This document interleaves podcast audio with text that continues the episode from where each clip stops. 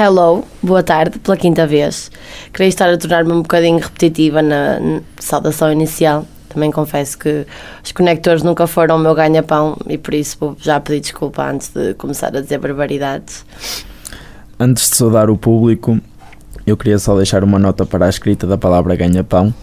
Erroneamente, ao escrever lá aqui no guião, uh, eu não utilizei o hífen como separação não notada.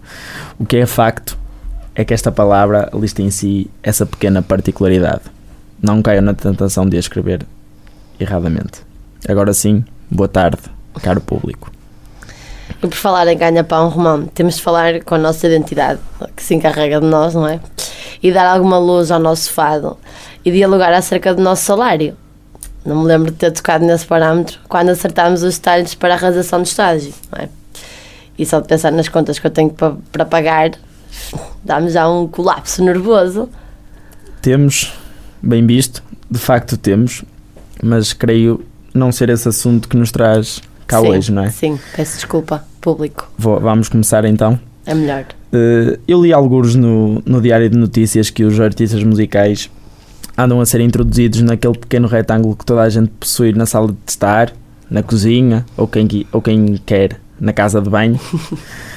ou, ou um ret, mas digo mas digo isto porque podem ser retângulos de, de dimensões bem superiores, o chamado plasma, não é?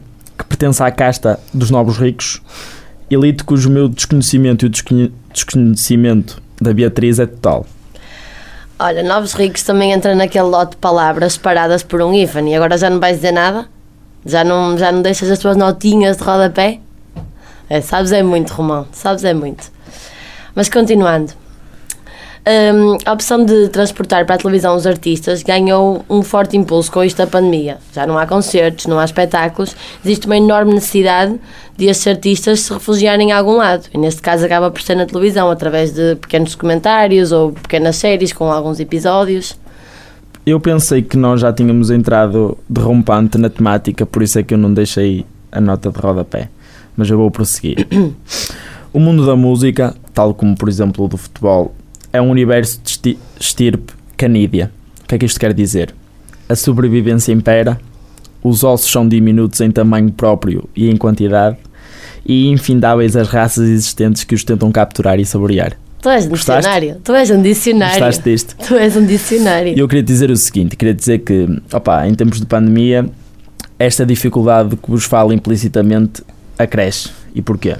Eu já nem falo da, da venda de singles, da venda de discos, aquela travessia que teve origem no boom do rock português até o descortinar do Manolito ou do YouTube converter MP3, foi a mais fecunda, foi, é a realidade, mas já passou. Eu falo dos concertos, falo dos espetáculos ao vivo e toda essa míriade de inventos. Não existem pura e simplesmente, não é? Isso agora, com a pandemia, já não existe. Zero, infelizmente. Portanto, há que encontrar novas formas de rendimento e esperar até ser cavername, ou seja, um esqueleto, pelos apoios que a pasta ministerial da cultura lhes reserva, não é? Porque falas, ai, os apoios da cultura e não sei o quê, mas isto é tudo muito bonito, mas o dinheiro nem belo.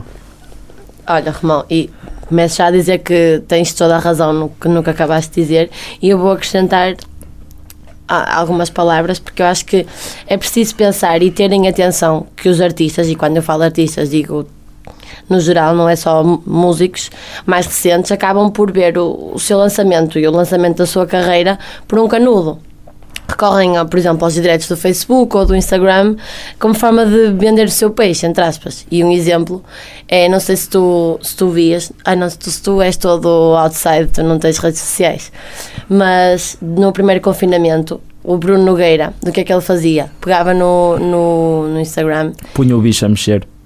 Afinal conheces, afinal conheces. Conheço porque é o Bruno Nogueira. Pronto, faz sentido. E acho que os nossos espectadores também conhecem aquilo teve imenso hype porque hum, de facto resultava. Ele punha ali imenso pessoal de volta do telemóvel e do Instagram e fazia, sei lá, o que é que ele fazia? Diretos, estava para lá a falar, convidava pessoal. Achei uma ideia interessante.